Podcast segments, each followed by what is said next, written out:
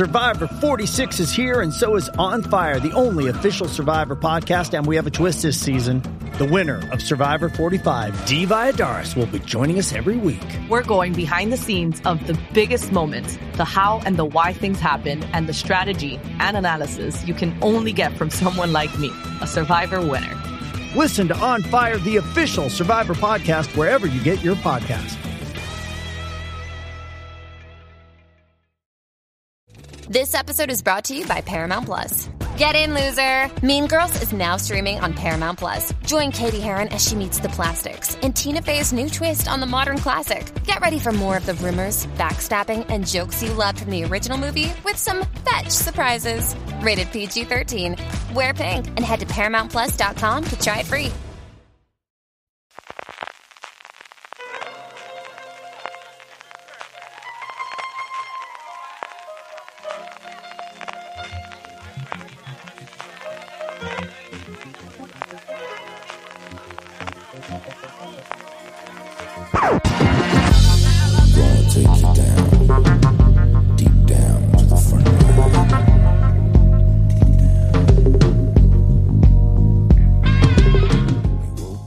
Hola a todos, bienvenidos a Fuera de Series Review, el programa de Fuera de Series donde cada semana analizamos, comentamos y debatimos sobre nuestras series favoritas. Hoy hablamos de Dead to Me, la nueva serie de Netflix que hemos visto en maratón.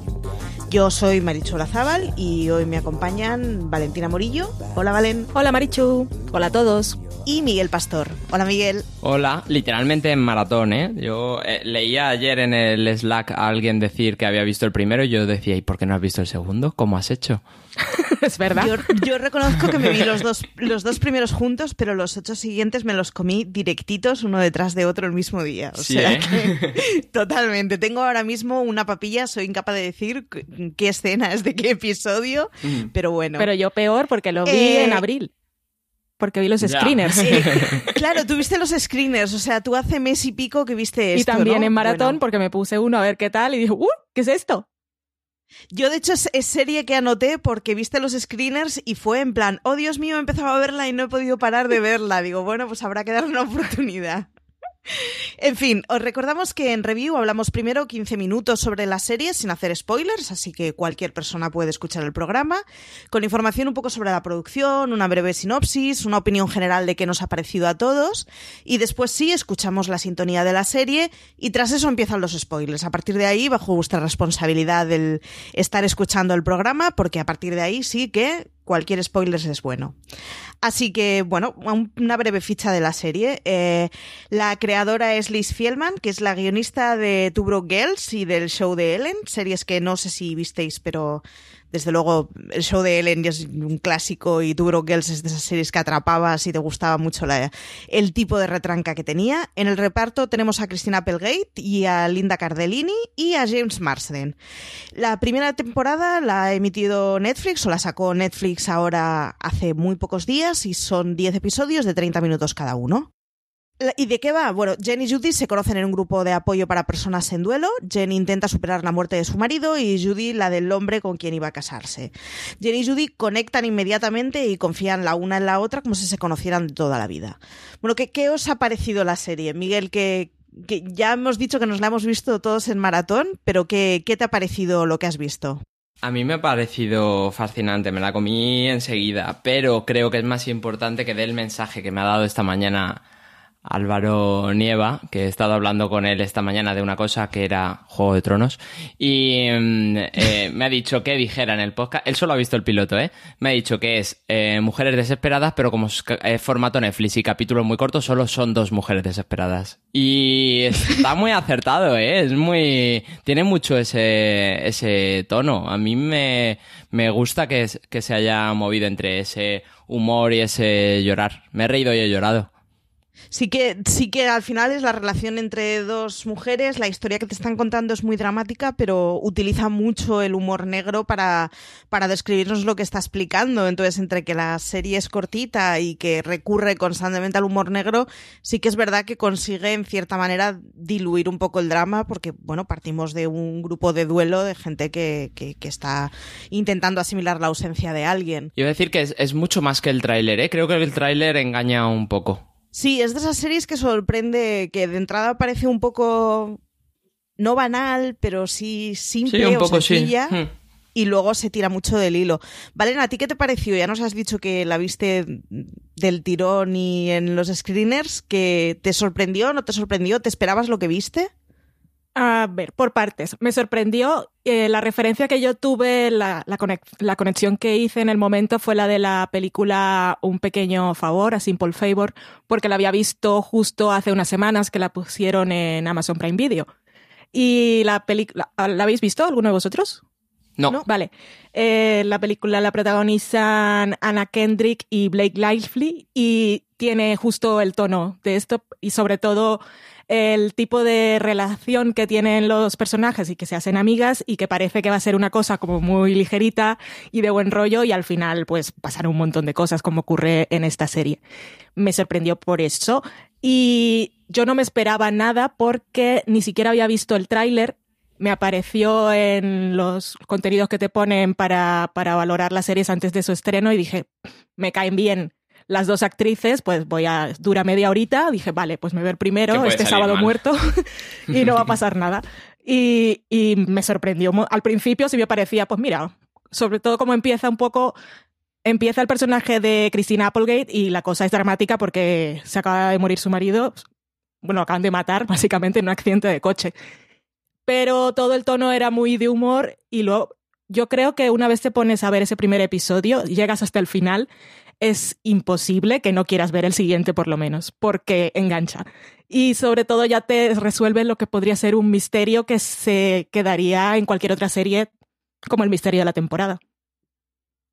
Sí que tiene además que Cristina Applegate y, Linda Cardellini funcionan muy bien solas en una serie que, que tiene pues al final pocos personajes realmente y que la trama es... mm, no, es simplona, pero sí que es como muy clara y como con muy poquitos adheridos a su alrededor. Sin embargo, ellas dos funcionan muy bien y, y consiguen que la serie no se haga corta o no se te quede demasiado escueta en personajes. Sí, sobre todo, Eh, perdona, sobre todo consiguen en ese primer episodio eh, transmitirte la, sensa- la sensación de que han pasado muchísimo tiempo juntas, a- aunque haya sido poco. O sea, es que la, no lo puedo explicar bien, pero lo que yo sentí viendo ese primer episodio era que es realmente muy corto, es media hora, pasan muchas cosas, pero la serie consigue eh, darte a entender, no, transmitirte la sensación de que ellas se han ido conociendo y la mayoría de las escenas son ellas dos simplemente hablando, hablando por teléfono o hablando en la playa y yo podría ver una serie de estas dos mujeres hablando y ya está. Sí. Tiene muy buena conexión y además una conexión que está muy bien construida porque te, en cada momento de la, de la serie, de la primera temporada, eh, espero, no no he indagado sobre eso, eh, eh, va explicándote en qué situación está cada una dentro de la relación y lo hacen con episodios súper cortitos, eso me alucina.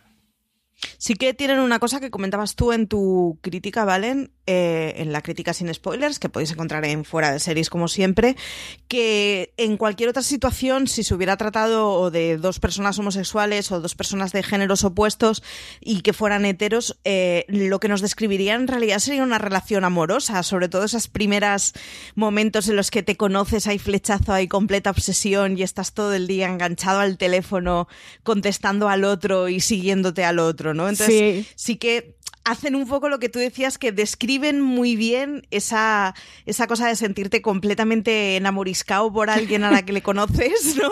Y necesitar todo el rato saber más cosas. Sí, es esa conexión tan íntima y tan de repente, y, y es una suerte, ellas lo decían en una entrevista, ahora no me acuerdo en dónde, creo, creo que era una entrevista en YouTube, pero bueno, lo que venían a decir y que destacaban era que lo difícil que es hacer amigas eh, cuando ya tienes tu vida más o menos solucionada y tienes un millón de cosas que hacer o tienes hijos, trabajos y responsabilidades, de repente conocer a alguien con quien conectas y tal como lo plantean aquí en la serie, esto de hablar por teléfono, comer juntas, ver una serie juntas por teléfono, además tiene ese punto romántico que llegaría a ser idealizado para muchas personas.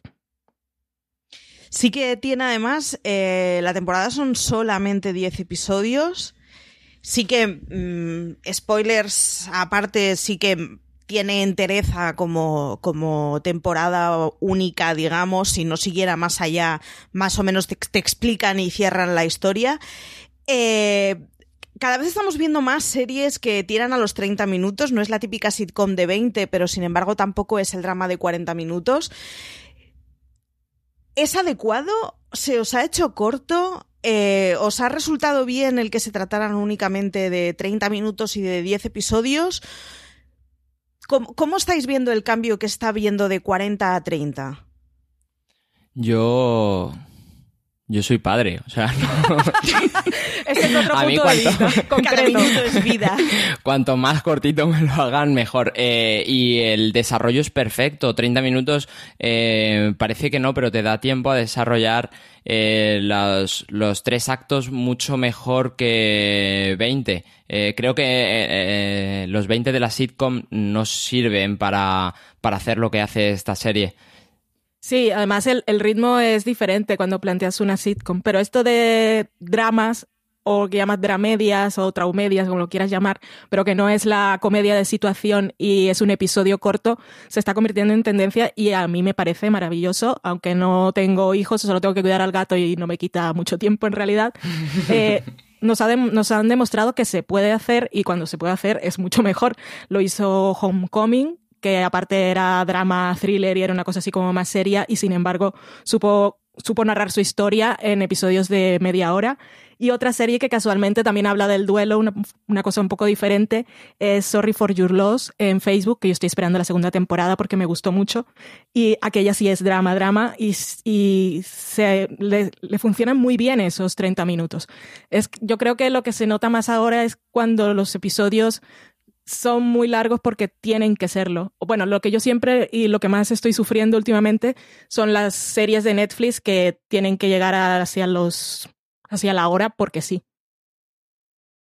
Sí que tiene que en 30 minutos no, no te da la opción de que haya escenas vacías. Al final estás todo el rato recibiendo información y sí que hace que los capítulos sean muy ágiles, que eso mm, bienvenidos sean. Y luego, pues es que el que no tiene hija tiene aspiradora, o sea, se, se, aceptan muy bien el recorte de, de un ratillo más, aunque sea porque te permite ver un cacho más de otro episodio. Sí, pero es que aparte ves una temporada entera en lo que ves media de otra de cable. No estamos hablando ya de las Sí, temporadas de sí, sí. networks. Sí. Exacto. Sí, sí. Y, y esta, esta, este formato, bueno, por, por lo menos en Dead to Me, eh, ¿tira mucho al cliffhanger o es una sensación mía? Sí, sí, sí, la serie está construida con cliffhanger desde el primer episodio, pero lo mantienen todos. Sí que es una cosa además que, que es que al final es lo que hace que, que entre que son 30 minutos y que acabas todos los episodios con el ay ay ay que acaba de pasar, Mm. pues que al final tendemos todos al binge watching, ¿no? A este vernoslo completamente de Que es- golpe. Y, que por otro lado es a lo que quiere que tendamos Netflix. Sí, y ahora con las series de 15 minutos también. Pero lo que decíamos de que fueran 30 minutos y que Netflix estaba de alguna manera propiciando el binge watching, una cosa que hace esta serie, y sí lo tiene claro, aparte de los cliffhangers, aunque yo y Marichu creo tengamos eh, más o menos la nebulosa de los episodios, es porque los vimos hace tiempo pero no porque no mantenga la estructura episódica, porque si me pongo ahora a ver en IMDB cuál es cada episodio, sé, este es el episodio en el que se van al retiro, este es el episodio en el que pasa tal cosa, o sea, no, no es la película cortada en trozos que tienden también muchas series. En general, pa- parece que os ha gustado a los dos la serie. Eh, muy cortito, ¿por qué la recomendaríais? ¿A alguien que no sepa nada de ella? ¿Valen? Alguien que no sepa nada, pues la recomendaría a la gente que le guste las series entretenidas y que disfruten de la capacidad de ser de, de que los sorprendan. Porque aunque creas que sabes todo lo que va a pasar, ya desde el primer episodio te, te destrozan cuál. Puedes empezar a ver la serie y decir, ah, yo creo que ya sé lo que está ocurriendo. Pero ya en ese, en el final de ese, de ese episodio ya te dan la respuesta a ti como espectador y ya ves que la serie va a ir de otra cosa. Y yo creo, básicamente para las personas que disfruten de series protagonizadas por mujeres maduras, que tengan conflictos interesantes mm, y por, con protagonistas que tengan mucha química, que eso es algo que yo puede que no sea lo que más valoramos en una serie, pero cuando encuentras una en la que los protagonistas tienen química, sea el tipo de relación que sea, eso siempre te atrapa desde el principio. Y Miguel, ¿tú por qué la recomendarías o a qué tipo de perfil la recomendarías? Yo sí que lo valoro mucho, el personaje femenino. No tanto porque se desarrollen bien desarrollados los personajes eh, femeninos, sino porque eh, no, no, en muchos sitios encuentras esa, esa narrativa y mm, como, como, algo escaso, pues me interesa y creo que le puede interesar a cualquier tipo de persona. Eh, no creo que nadie vaya, lo que decía Valen, que vaya a ver el primer episodio y no vea el segundo y desde ahí ya decides. Mm, creo que habrá muy poco porcentaje de gente que se baje de esto. Pues si os parece, escuchamos la música de la cabecera. Os recordamos que a partir de entonces mmm, será zona completamente ocupada por spoilers. Así que si no has visto la serie, este es el momento en el que puedes ponerle pausa.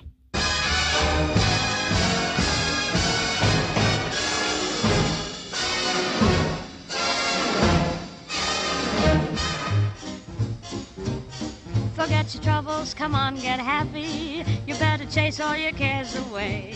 Shout hallelujah, come on, get happy. Get ready for the judgment day. The sun is shining, come on, get happy. The Lord is waiting to take your hand. Shout hallelujah, come on, get happy. We're going to the promised land. We're heading across the river, wash your sins away in the tide. It's all so peaceful on the other side. Forget troubles, come on, get happy. You better chase all your cares away. Shout hallelujah, come on, get happy. Get ready for the judgment day. Forget your troubles, come on, get happy. Bueno, vamos ahora sí con la zona de spoilers. Empiezan los peligros. Mm, repito, el si no has visto la serie, a partir de ahora no nos hacemos responsables. Hay una cosa que es eh, cómo evoluciona la propia relación de Jenny y Judy, ¿no? El, el, el hecho ese de la similitud con la relación amorosa que hablabas tú, Valen.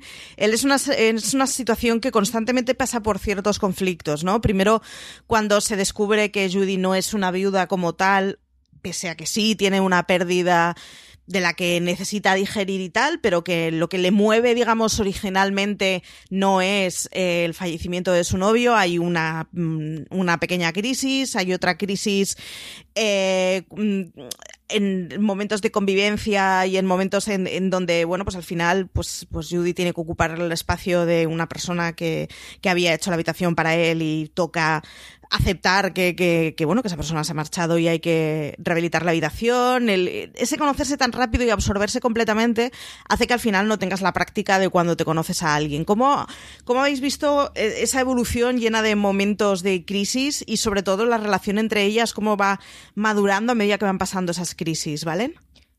Mm, son muchas preguntas. eh, la relación de ellas, una de las cosas que eh, más me gustó de la serie es que no alarga las crisis, porque ya desde el primer episodio, cuando Judy descubre que el supuesto marido muerto sigue vivo y coleando, podría haberse convertido eso en un drama de tres episodios, pero se resuelve rápido porque de alguna forma eh, se necesitan y se quieren ayudar las dos por diversos, por diferentes motivos. Y una menos consciente que la otra, también es cierto. Pero me gustó eso de que no, no alargaran las crisis. En lo que decías, eh, que estábamos hablando así muy por encima, que lo de Judy no, e, no era lo que ella decía, pero me gusta que la serie sí se detiene un momento y aunque tiene un poco de humor y Jen está muy enfadada, sí nos dejan claro que su pérdida puede que no sea por la que están todos allí, pero es una pérdida y eso me pareció bastante importante. Pero me gusta mucho cómo evoluciona la relación de ellas y cómo se van, cómo van formando parte de su vida y luego cómo nosotros vamos cambiando de opinión con relación a, a Judy, que es un personaje bastante interesante. Miguel, ¿tú cómo has visto la relación entre ellas y el, el camino que siguen a lo largo de toda la temporada? Muy fluida, lo que dice Valen me parece muy acertado. Me parece que evoluciona sin pararse, que le va muy bien al formato y le, y le va muy bien al espectador, que eh, te explique todo pero no se pare en alargar las cosas. Y me parece que evoluciona tanto que yo al final eh, me planteé que eh, la premisa para mí era que Judy venía a ayudar a Jen, pero creo que Jen ayuda más a Judy que, que al revés.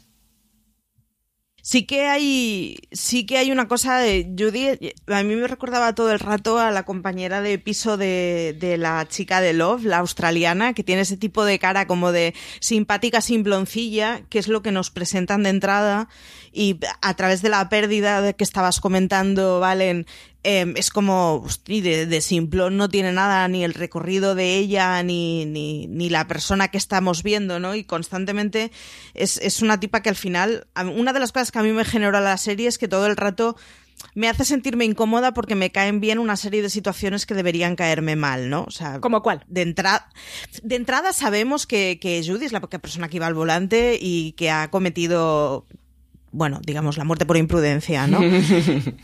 Y no, no tenemos de entrada tan claro que, a- que el novio es el demonio, a pesar de que la cara ya se le ve.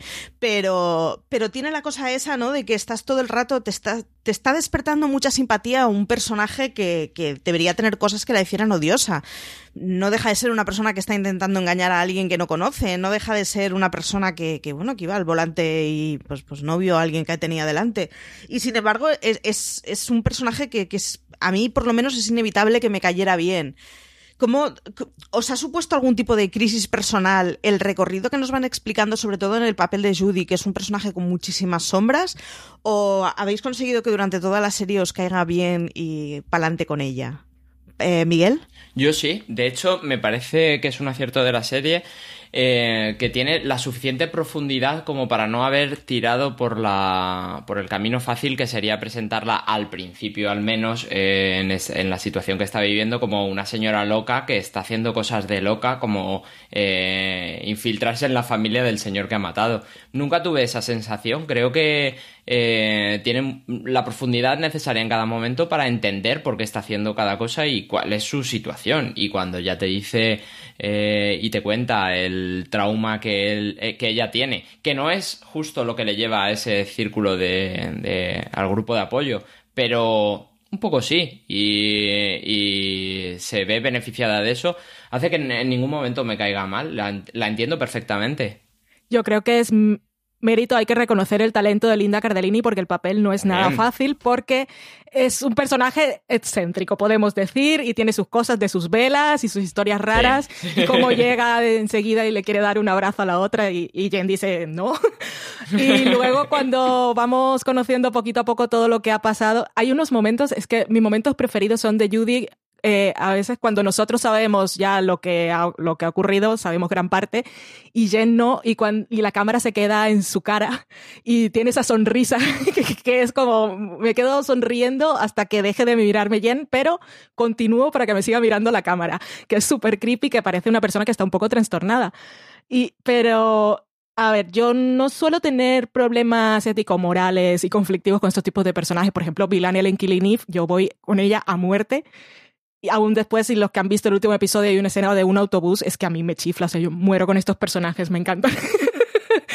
y, y Judy, es que aparte es un personaje súper complejo, porque, y además cuando no- ya nosotros sabemos que es, yo no, ahora no recuerdo, y me diréis vosotros que la tenéis más reciente, si desde un principio tenemos clara cuál es su intención, que, o sea, que su intención era toda su buena voluntad de ayudar y de compensar de alguna manera a esa mujer por lo que le había hecho. Pero en un principio puedes pensar igual que simplemente quería introducirse en su vida para evitar que descubriera cosas. ¿Vosotros cómo lo recordáis? Yo la recuerdo, o sea, de, de entrada lo que plantean es que es ella la que iba al volante, pero si no me equivoco es un final de episodio. Quiero decir que te deja un poco con la cosa esa de, pues no sabes si es una tía que está pirada y yo qué sé, pues le da por coleccionar cabecitas y la siguiente que va a ser es la de Jen. Cosa que a mí de entrada me parece que está muy bien, pero, mm, pero sí que más o menos enseguida sabes muy bien, o sea, sabes prácticamente a lo que va, que es una cosa que bueno, que, que ya está bien, porque hace que de alguna manera te sitúes en la situación esa de, uff, debería ser mala, pero no lo es, ¿no? No lo sé. Eh, hay una cosa, mm, siendo Judy la que al final, desengañémonos, es, es una mujer que lo ha intentado con su pareja, que ha tenido tres abortos, con una pareja que, mm, bueno, pues la casa es de él y tiene completamente su personalidad y bueno, pues, pues hay un momento en que ella dice, ¿no? Él me dejó poner no sé qué en la casa. pues es, podría ser una- un personaje que apostara completamente por la vía del victimismo y yo lo siento, yo no quería, yo no lo hice, la culpa es de él que me tuvo atrapada, ¿no? Sin embargo, es una, es, es una tipa que de- de- defiende completamente, o sea, todo el tiempo el yo hice una cosa que no lo hice intencionadamente, pero fue una cosa que no está bien y que las consecuencias que ha tenido son malas y lo quiero arreglar, ¿no? En ese respecto, enseguida nos muestran al novio de Judy y enseguida nos lo muestran abriendo la super casa en su vida perfecta. Es el prototipo de tipo guapo de revista con sonrisa perfecta. Y de entrada sí que parece que, que, bueno, que es un, bueno, es un pobre hombrecito que tiene una exnovia que está un poco piradilla. Y sí que nos lo plantean en cierta manera como pobrecito el exnovio de Judy y la que le toca aguantar. ¿En algún momento os llegaste a creer a Steve Wood o ¿qué- ¿cuál es la relación que habéis tenido con Steve Wood? ¿De simpatía, de antipatía? ¿Ha cambiado de alguna forma? O porque yo reconozco que en el momento en que abrió la puerta a mí me cayó mal. no tengo ningún tipo de pudor. Eh, ¿Vosotros que habéis sentido algún tipo de evolución con, el, con, con lo que sentíais por el personaje o desde el principio habéis pensado una cosa y os habéis mantenido en eso? ¿Valen? Pues ha ido a peor, creo, porque Ha ido a peor. sí, cuando salió, pues en el momento en que aparece es como la revelación. Y, pero nunca pensé que esa revelación para mí fuera en contra de Judy, sino enseguida dije qué es lo que hay que ocultar de este personaje. Y conforme vamos descubriendo cosas de él, pues la simpatía no, no aparece en ningún momento. O sea, nunca la tuve y no apareció. Miguel, ¿a ti cómo te cayó el personaje de Steve? No sé si tendría algún tipo de prejuicio, pero me parece un cretino al principio y más cretino al final. Eso. la mejor parte de él es la última. Hoy sí. Me- y también me parece el más plano, ¿eh? Como personaje Sí. me parece el que menos Sí. evolución y menos desarrollado está. Y me parece bien también, ¿eh? Sí, es que las, las protagonistas, perdón, las protagonistas son ellas dos. Y si nos ponemos así que evolucionan todos los personajes, es mentira. O sea, son ellas dos el centro. Pero estoy totalmente de acuerdo en que él sea plano porque tendrían que darnos punto de vista de él y no nos interesa. El punto de vista siempre es el de ellas dos, juntas o por separado. Hmm. Iba a decir eso, que, que, que el que Steve sea un personaje plano, al final yo creo que a quien le beneficia es a Judy, eso es lo que permite que nos centremos en verle a ella completamente y el ver el que, bueno, pues es un personaje complejo y de entrada la- las primeras imágenes de Judy, eso, el te pueda, te puedo abrazar, ¿no? Es como quita pirada que entre tú y yo que para Jesucristo. Creo, Pero creo que en el sentido de que andan caminos paralelos, eh, la suegra de Jen no sería el marido de Judy. Sí, El- totalmente. el mo- Que es otro personaje y otra actriz maravillosa. Ex- Exacto, es, es un personajazo y además es uno de esos eh, personajazos mm, prácticamente tópicos, ¿no? Es Sí. la madre de dos hombres y medio, es ese tipo de mujeres. Bueno, pues la podrías ver en chándal y con rulos que sabrías que está forrada. Es de ese Sí, tipo sí. de mujeres que van vestidas de la piel a la cabeza completamente y que, bueno, que al final mm, su, su nuera o su yerna, nunca sé cuál, cuál es la palabra, sí. le importan tres pitos y sus nietos un poco que también. Y su hijo, le importa a ella. ¿Qué le importa? Sí, bueno, de- desde luego su- es, es maravilloso como en todo momento el problema no es que se ha muerto una persona, sino Sí, que, oh. Dios mío, mi hijo. Sí, pero bien, eh, me parece muy, muy bien hilado lo que dijo Miguel del paralelismo en los dos personajes, porque decías tú que estabas describiendo a, a esta mujer y decías personaje tópico, pero lo que me vino a la cabeza fue el personaje tóxico de la vida de, de Jen, así Sí, como sí, sí. Steve es el personaje tóxico de la vida de Judy. Completamente. En, en ese sentido, es, es una relación por la que vamos viendo al final la de, la de Stevie y Judy, que es una relación tóxica bastante de, de manual, ¿no? El, el un tipo muy distante, un tipo que al final, bueno, pues lo que pones la, la billetera encima de la mesa, eh, un tipo que le trata a ella como si fuera una inútil que no supiera qué hacer ni qué decidir y que de alguna forma consiguen llegar al final real de la relación que supondría no tanto la ruptura entre ellos dos, sino ese momento de nadar como un pez en la piscina. ¿Podríamos decir que es una relación tóxica con, nivel fe- con final feliz? Eh, ¿Es un tipo de final que os ha dejado satisfechos? Porque, bueno, pues al final la, la última imagen es, es muy dura. Es- o sea, no deja de ser un, pues, pues, pues me lo he cepillado, ¿no? Pero no deja de ser un final feliz. Co- ¿Cómo habéis visto ese, esa forma de arreglar el problema que, tiene la serie, ¿valen? A mí, final feliz, sobre todo sorprendente, porque llegado, llegado a ese punto no sabía muy bien qué iba a pasar. Una cosa que quería decir de antes, que no quiero que se me olvide, con relación al personaje de Steve, que me parece que hace bien la serie, lo que hablábamos antes de los puntos de vista, es que si solo hubiésemos conocido a Steve desde el punto de vista de Judy, nos podría, nos podría parecer que era simplemente su punto de vista y que estaba sesgado pero al ponerlo, me, me, pareció bastante inteligente por parte de la serie y del guion, al introducirlo también en la vida de Jen y que vayamos conociendo su vida a, al margen de lo que ocurrió aquella noche, sino su, su, cotidianidad como ser asqueroso que es, pues me pareció bastante, bastante inteligente. Y con relación a este final feliz, para mí es un final feliz eh, de, porque vuelve a unir a los personajes, que al final es lo que yo quería conforme estaba viendo la serie, yo no quería que estas dos mujeres se separaran. Seguramente iba a ocurrir alguna reconciliación en algún momento, porque Jen ya había visto que Judy le había dejado el dinero y tienen esa tendencia a hablar las cosas, que eso está genial. Todas las relaciones de todo tipo deberían basarse en la comunicación y ellas eso lo hacen muy bien, pero como, como cosa de ficción, de unirlas con ese momento cadáver en la piscina, pues me pareció bastante retorcido, pero me parece que le va genial al tono negro que tiene la serie. Miguel, ¿tú cómo lo viste? Perfecto, me parece ideal.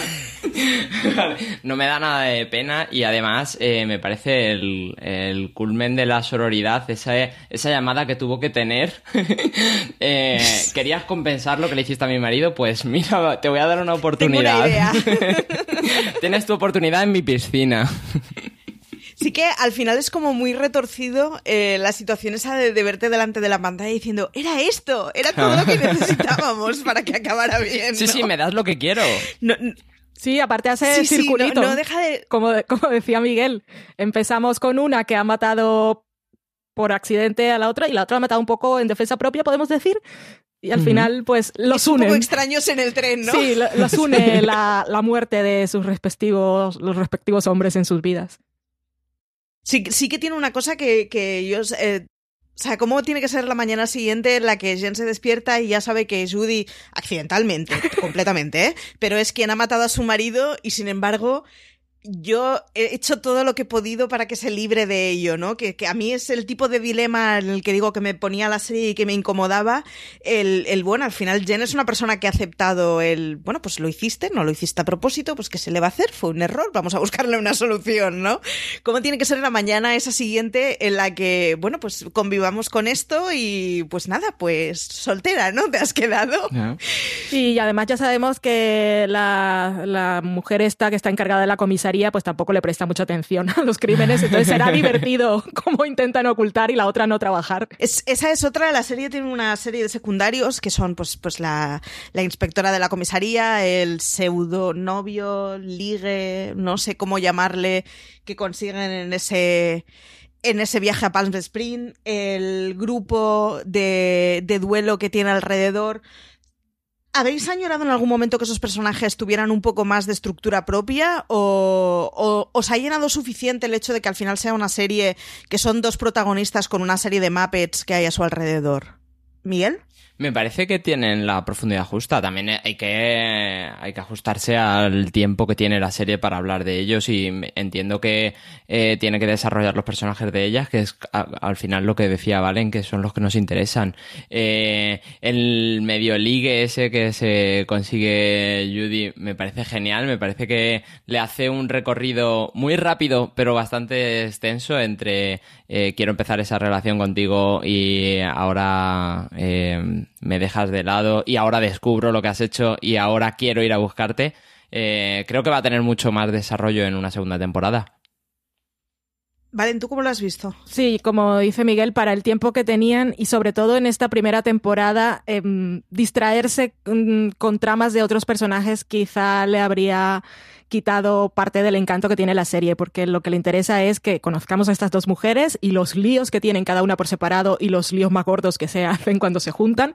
Y en una segunda temporada, si la hubiera, yo creo que igual sí pueden aprovechar más personajes secundarios los que hay o incluso introdu introducir alguno nuevo. pero creo que tal como lo han hecho ahora, yo no he echado de menos mm, centrarme en otro personaje. Calle 13 estrena La Forense, un drama procedimental basado en los exitosos libros de M.R. Hall. Su protagonista es Jenny Cooper, una médico de urgencias que tras quedar viuda comienza a trabajar como forense para investigar varias muertes sospechosas. Después del fallecimiento de su marido, siente una fuerte conexión con la muerte vinculada a un secreto de su pasado que solo ahora empieza a entender. No puedo llegar tarde en mi primer día. ¿Seguro que estás lista para trabajar? Sí. Jenny Cooper, la nueva forense. Nunca había conocido a un forense. Creía que eran unos viejos repulsivos. Ahora mi vida es una locura y un caos completo. Es una fuerza, Una fuerza de la naturaleza. La naturaleza.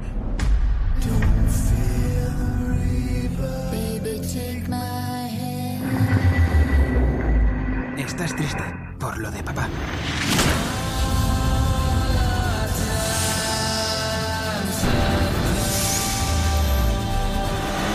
Debemos hablar por los muertos, No hay que avergonzarse y decir, esto no es para mí. pero es para mí. ¿Cómo lo sabe? Lo sé. Es usted arrogante, es chapucero y no va a cambiar.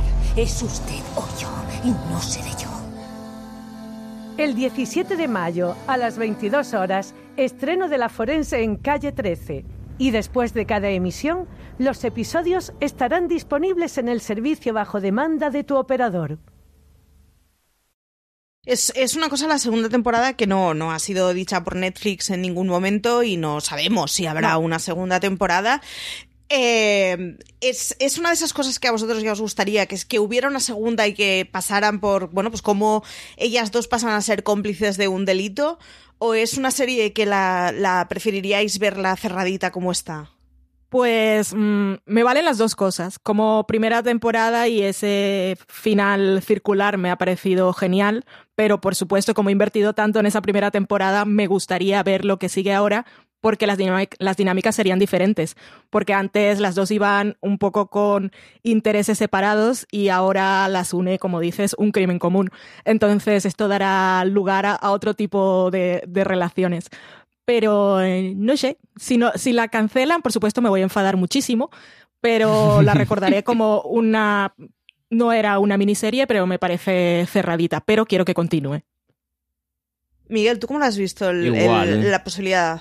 Yo, eh, Igual. Me, me, has dece- me ha decepcionado que lo digas porque daba por hechísimo. Sí que sabía que no lo habían confirmado, pero daba por hechísimo que, que habría una segunda temporada, sobre todo por el, la capacidad de desarrollo que tiene y todo lo que queda por contar en la relación de estas mujeres. Que estoy un poco de acuerdo con Valen. Si se sientan en el sofá y se ponen a hablar, me veo no más de dos, pero un par de capítulos me veo, ¿eh? Y, Sí. Y todo eso de los secundarios y todo el, el sufrimiento de Jen, que mm, no sé si llegaremos a eso en el podcast, pero me parece que eh, visto en perspectiva tiene una sobredosis de sufrimiento que la hemos pasado muy rápido por alto, ¿eh?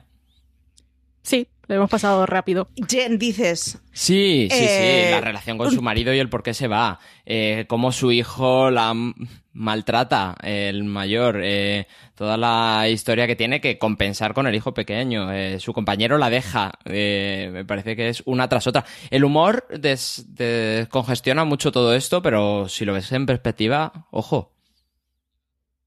Hay, una cosa que sí tiene la serie, o al menos que a mí me dio la sensación que cuando empiezas es una serie muy graciosa de humor negro y a partir de, no sé exactamente en qué momento, fue el hace muchos minutos que no me río y, y eso y la situación que me están narrando es una cosa muy dramática y muy descarnada y muy descarnada por ambas partes. Es, bueno, lo que decías tú de Jen siendo abandonada por su compañero de trabajo, pero es Judy mm, volviendo al geriátrico y encontrándose con que se están cambiando las, las sábanas de una cama. ¿En algún momento superó un poco el drama que había o cómo habéis visto?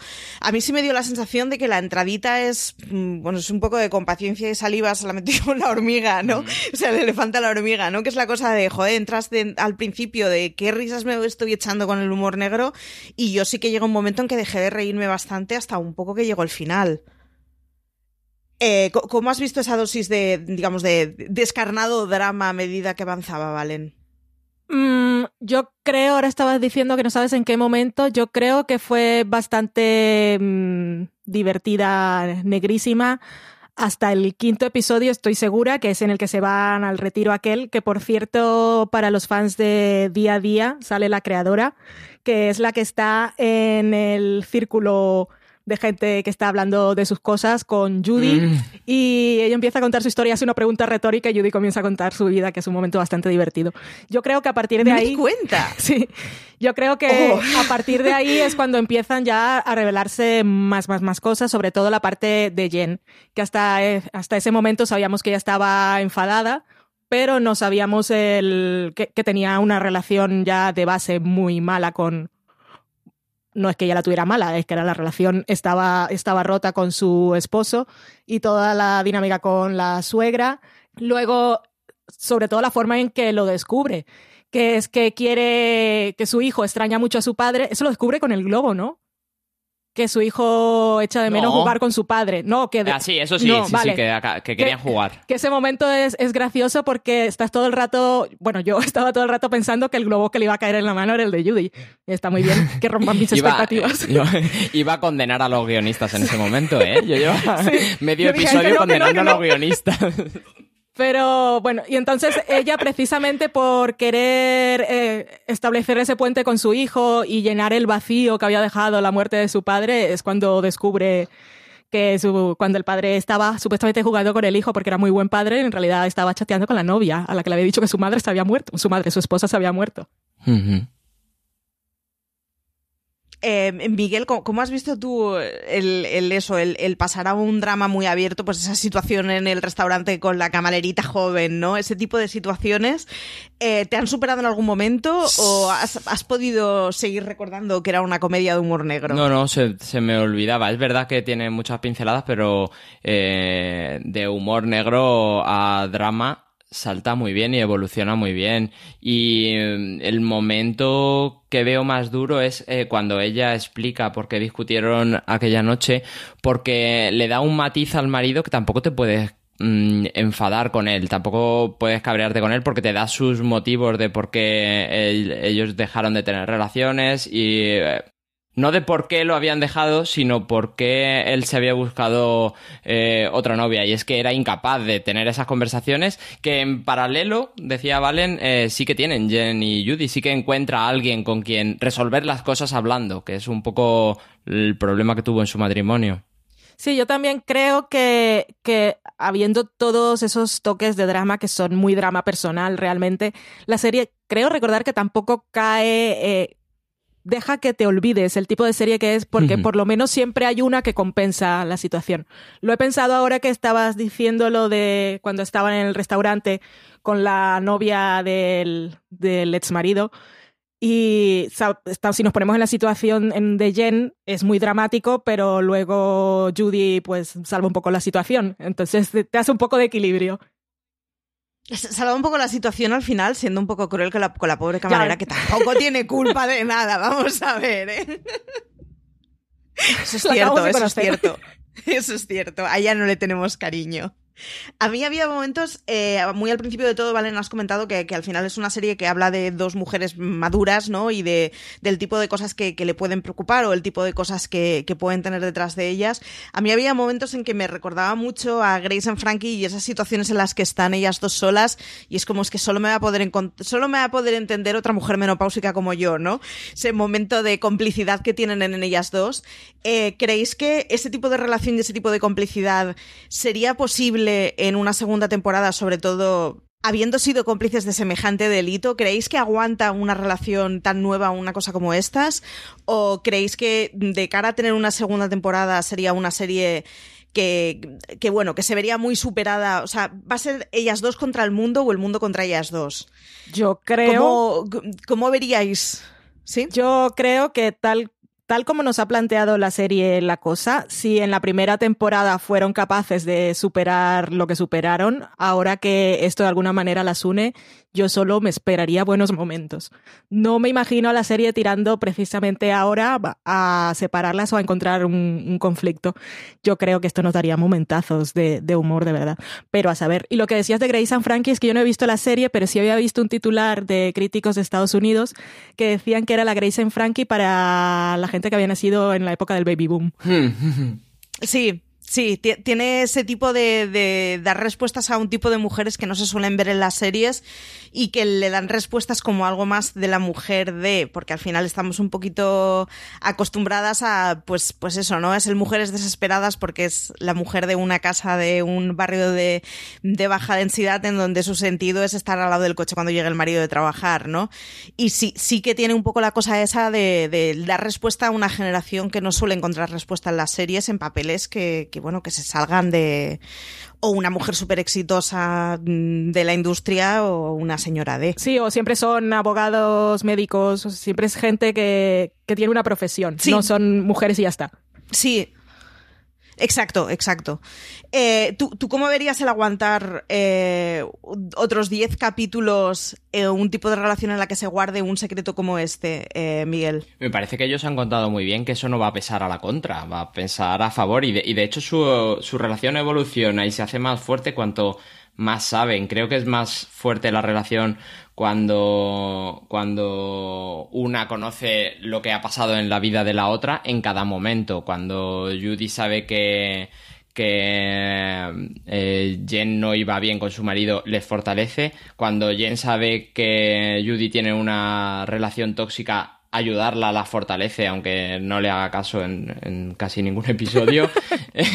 cada, cada situación que van viviendo eh, les va fortaleciendo. Y tampoco tengo la sensación de que lleven mucho tiempo conociendo, muy poco tiempo conociéndose, por lo que decía Valen, es que te han puesto escenas de vemos series juntas. Sí, han vivido juntas, es que han empezado la relación por el final de muchas otras.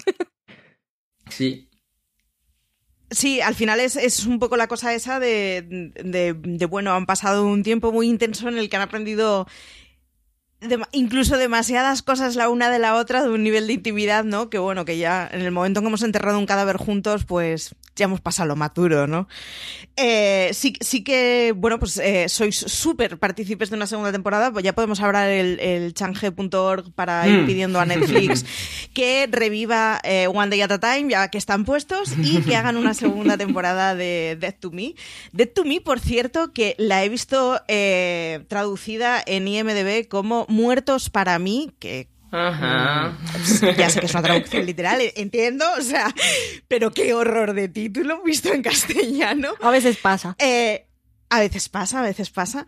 Eh, así que nada, en pincelada muy corta, eh, ¿qué sería la cosa que más os ha gustado de la serie o aquella escena con la que vosotros eh, llegasteis a pensar el esta serie es para mí y me quedo con ella? ¿O no ha habido ni siquiera el momento porque habéis hecho el binge watching del tirón?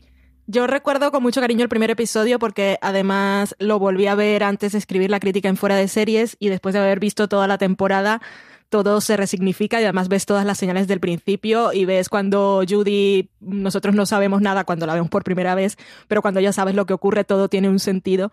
Y a mí de ese primer episodio es que me encanta la conversación de ellas, la primera que tienen por teléfono, de estás comiendo, que estás comiendo y la otra va a buscar las galletas y se ponen a comer juntas, pero sobre todo me gusta cuando encuentran esa serie en común y que empiezan a, se, se identifica cada una con un personaje y discuten porque Judy le dice Jen, no, tú no eres esa. Y después cuando han discutido, eh, Jen está viendo la serie sola y dice, sale precisamente el personaje con el que Judy se identificaba y diciendo una cosa que la describía ese momento de manipulación mentira bastante bien. Y la otra dice, fuck you, Tutsi, que creo que es el personaje. A mí e, ese primer episodio me gustó mucho. las primeras conversaciones de ellas me engancharon para la serie. Miguel, ¿a ti en qué momento te enamoró la serie? Uy, a mí desde el principio, pero hay tres momentos que si quieres te cuento muy rápido, que, que recuerdo y recordaré una vez que la haya visto. Eh, eh, me parece muy bien que un que cuando cuenta el mensaje de no es no eh, sea Sí. en una escena donde un señor borracho acaba sangrando Sí. por la nariz. Mm, me parece muy gráfico y me parece que, es- que todo el mundo puede entenderlo. Me parece muy bien cuando hacen esa metáfora de la religión, como el, el catolicismo te vale con pedir perdón y, eh, y les, le explican a Jen que lo que tienes que hacer en el... No, le explican a Judy que lo que tienes que hacer en el judaísmo es compensar, que, que de hecho es lo que ella estaba Sí. haciendo Sí. desde el principio. Sí. Y, y la relación de Judy con su hijo, eh, de Jen con su hijo, que es eh, muy bonito como ves que a ella le ha hecho mucho daño eso que ha hecho de irse con su abuela, pero en cuanto él aparece con la mochila ya se ha pasado todo. Muy bien. Gracias por recordarme esos momentos. ¿Y tú, Ay, Marichu? sí. Yo, eh, yo creo que el momento de la serie, pero en mi caso, yo creo que fue porque mi, mi pareja vivió un año a 2.500 kilómetros y el Ah. momento es en el que dale al play, vamos a ver lo mismo a la misma vez y lo vamos a comentar, ¿no? Fue de... Es que, joder, poder hacer eso con alguien es maravilloso. Y, y sí, yo creo que, que fue en el momento en que me enamoró, sobre todo porque al final lo que nos estaban enseñando es lo bonito de una relación romántica, pero sin necesidad de vendérnosla como una relación romántica, ¿no? El, ese tipo de amor se puede tener en muchos momentos. Me pareció como muy bonito. Yo he hecho eso Y- sin relación romántica, ¿eh? Bueno, Valen lo sabe, seguro, seguro que está haciendo así con la Sí, sí, con yo la estaba diciendo, yo- voy a esperar que Miguel lo diga. Y yo lo he hecho con, yo lo he hecho con relación romántica, lo he hecho con Dani. Cuando empezamos la relación estábamos cada uno en una punta y nos poníamos Sí. a ver cosas. ¿Qué vamos a ver hoy? Bueno, uno, uno, dos, tres, play. Y tal cual.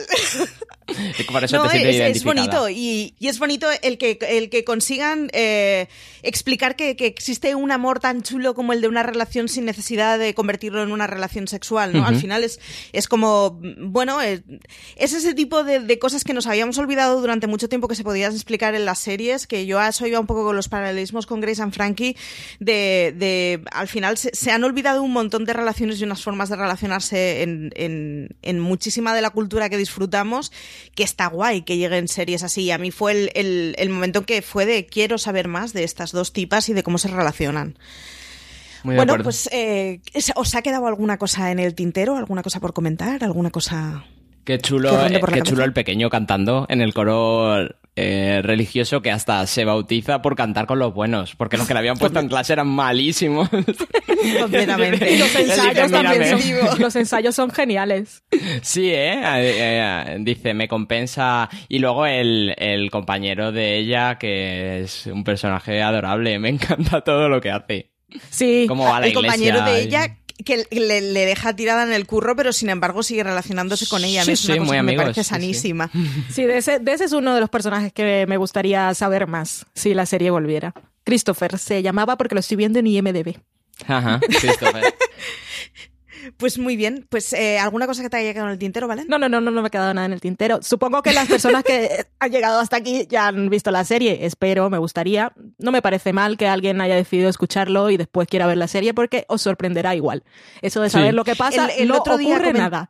Es una motivación extra. El otro día comentaba María que hay gente kamikaze que ve los, los reviews aunque no haya conocido la serie, así que, exacto, darle una oportunidad porque lo, lo que tiene de gracia va mucho más allá de lo que se pueda explicar y lo que tiene de dramático o de llegarte a la patatita tiene más que, que simplemente la narración. Y para la gente Así que ya la ha visto, yo creo que es una de esas series. Siempre tenemos, ah, nos movemos en un círculo en el que mm, toda la gente ve series, pero siempre hay un círculo familiar o con gente del trabajo que es gente que ve menos cosas y tienden a preguntarnos qué serie estás viendo o qué serie me recomiendas. Pues esta es una con la que podéis probar que puede tener éxito. Si decís más o menos de qué va y como es cortita, yo creo que es una buena recomendación. Así que nada, recomendaros, lo único que me queda es eh, recomendaros la crítica que hizo Valen para, para fuera de serie sobre Dead to Me, que parte de ella ya la hemos destripado, pero tenéis que leerla y tenéis que verlas porque os gustará. Eh, recordaros que además está disponible cada lunes en nuestro canal de podcast, eh, así que ya sabéis, suscríbete a nuestro contenido en audio en iTunes, en Apple Podcast o en tu reproductor de confianza buscando fuera de series. Eh, Valen, un placer haberte tenido aquí con nosotros. Gracias por contar conmigo y que sean más. A mí me gusta que vayamos variando combinaciones y como todos me caéis bien, aquí lo decimos, no, ella no me paga, no tengo que decirlo. Pero así que me ha gustado la charla que hemos tenido. Muy bien. Eh, Miguel, muchísimas gracias por tenerte aquí. A ver si continuamos ahora hablando un poco de Juego de Tronos, que te he sí, visto sí, sí, tengo ganas. Eh, muchas gracias. Eh, cortamos. Gracias. adiós, adiós. Pues nada, eh, hasta aquí hemos llegado y ya sabéis que, como siempre, pues nada, que podéis encontrar mucha más información y artículos en fuera de series.com.